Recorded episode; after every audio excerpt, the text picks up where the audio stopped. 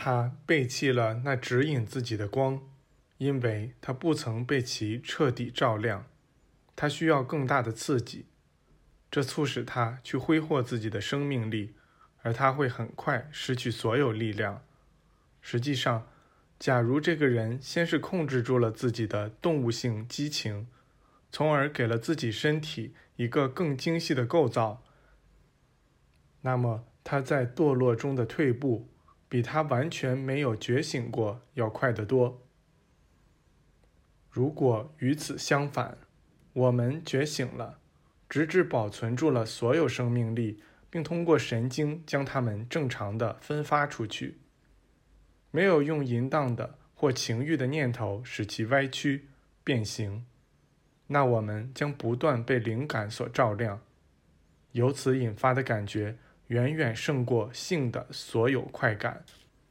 那条蛇被提升了起来，它不必再爬行于淫荡与情欲的污泥中了。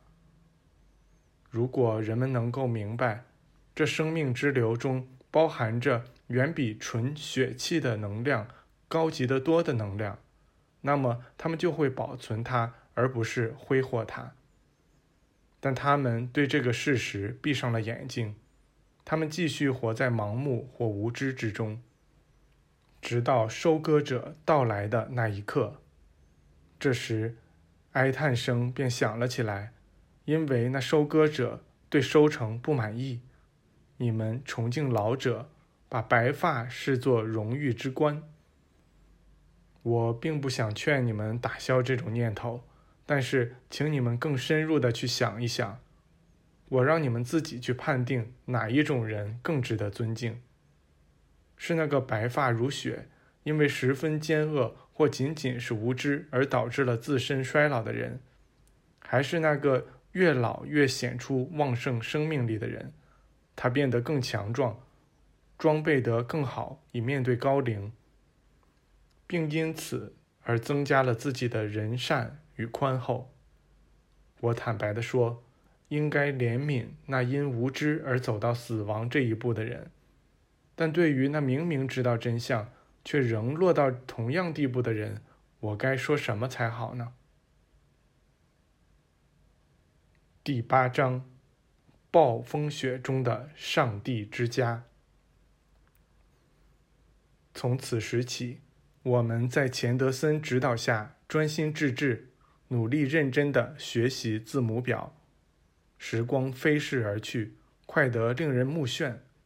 到四月底，我们出发前往戈壁沙漠的日子已经临近了，而大部分文献还没有翻译出来。我们心想，将来还可以再回来完成这项工作，以此来宽慰自己。大师朋友们已经替我们翻译了很多文献。但他们坚持让我们学习那些文字，一定要让我们能够自己翻译。去年九月，我们商定在戈壁沙滩中与考察队的其他成员会面，然后他们将陪我们一起去那有可能是三座古城遗址的地方。某些文献给出了那三座古城的精确位置，我们还没有看到那些文献。但听人说起过，我们手头只有一些抄本，而他们已激起了我们的好奇心。这两套文献使那些城市的繁盛时期可以追溯到二十多万年前，他们的居民似乎拥有非常先进的文明，了解艺术和工艺，加工过铁和黄金，这后一种金属在当时十分常见。以至于人们用它来制造餐具和钉马掌。据说那些人能完全掌控各种自然力，也能完全掌控他们自身那来自于上帝的能力。实际上，这些传说，假如是传说的话，与希腊神话中的故事出奇的相似。如果相关地图是准确的，那么维吾尔大帝国。当时覆盖着亚洲大部分地区，并延伸到欧洲，直到今天法国的地中海沿岸。它的最高海拔高度是海平面以上两百米。那是一片无边无际的广阔平原，非常富饶，人口众多，是母大陆的一块移民地。假如发现其城市的遗迹，那对历史学无疑将是十分重大的贡献。